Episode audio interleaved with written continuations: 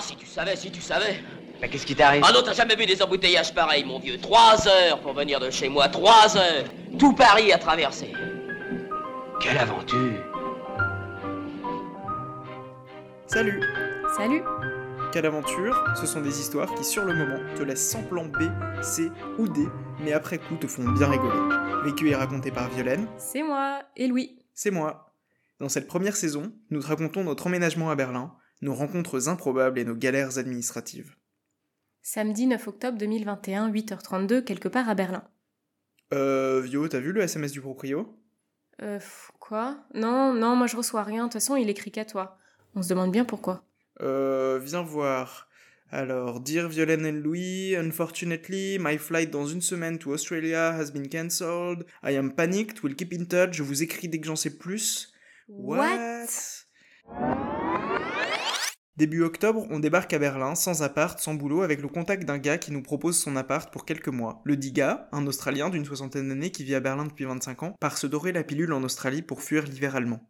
On a signé un contrat, on est supposé emménager le 15 octobre, dans une semaine. Ouais, enfin ça c'était le plan.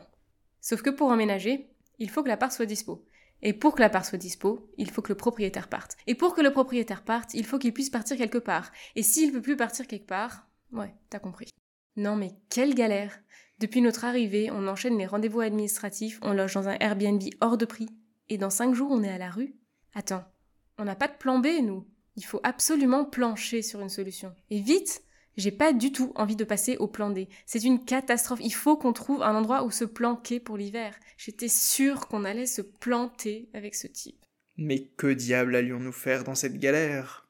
Le lendemain, on reçoit un second message. Je sais que nous avons signé un contrat, je suis extrêmement remonté contre ma compagnie aérienne. Very, very angry. Si j'arrive à trouver un vol plus tard, je vous paierai un Airbnb, je vais faire de mon possible pour honorer notre contrat. Non, désolé, mais ça me rassure pas du tout. Sérieux, c'est pas possible cette histoire. On a signé avec lui, d'accord, mais on va pas non plus le mettre à la porte de chez lui? Ah, attends, je vais lui proposer qu'on lui en parle en face.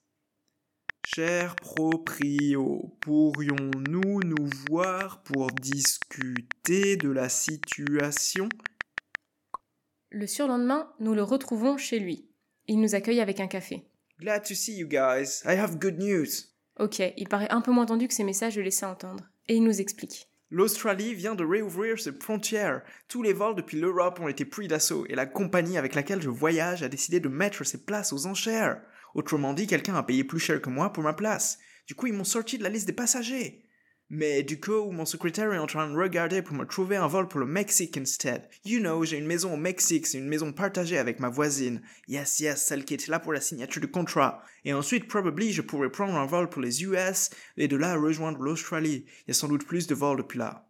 Dubitatif? Ouais, ouais, un peu comme vous. On ne pipe pas mot. Enfin, si, tout de même, pour lui faire comprendre que de notre côté, on n'a aucun logement à partir du 15. On n'a pas de plan B ou autre, on a fait tout l'alphabet et non, on est coincé. La situation est un peu déprimante. Concrètement, bah, on n'a rien d'autre à faire qu'attendre. Alors je fais diversion. Pourrais-tu nous montrer ton bureau? Situé à l'étage, le bureau est détaché de l'appartement. Et on n'y aura pas accès. Enfin, ça c'est si on a l'appartement. À l'étage, on découvre Teddy, l'ours en peluche. Vous vous souvenez? Le propriétaire s'explique. Je l'ai mis ici parce que comme ça, il vous dérangera pas. Il lui arrive d'être relou. Parfois, Teddy se met à écouter du ACDC à fond au milieu de la nuit. Du coup, ici, il vous dérangera moins. Ouais, ouais, c'est sûr, là on est hyper rassurés. On redescend à l'appartement pour un dernier tour des lieux. Notre hôte se veut réconfortant. Vous en faites pas, je vous laisserai pas tomber. Ouais, mi figue mi raisin, on peut que le croire. Est-ce qu'on a vraiment le choix? Heureusement, comme dans un roman de Marc Lévy, tout est bien qui finit bien. Ouais, on a finalement eu cet appartement. Le proprio a pu s'envoler pour le Mexique une semaine après notre emménagement. Entre-temps, il a été hébergé par des amis. Aux dernières nouvelles, il serait même bien arrivé en Australie. Jusqu'ici, Teddy s'est plutôt bien tenu. On n'a pas encore dû appeler la polizei pour tapage nocturne. Mais avec le recul, je me demande, toutes ces sueurs froides étaient-elles vraiment nécessaires? Quelle aventure Abonne-toi pour ne pas manquer la suite. Et si le podcast te plaît, tu peux aussi nous retrouver sur Instagram, quelleaventure.podcast. Quelle aventure est un podcast indépendant, écrit, raconté et réalisé par Louis Merlin et Violaine Prévost. L'introduction est un extrait du film L'homme de Rio de Philippe de Broca, musique de Georges Delerue.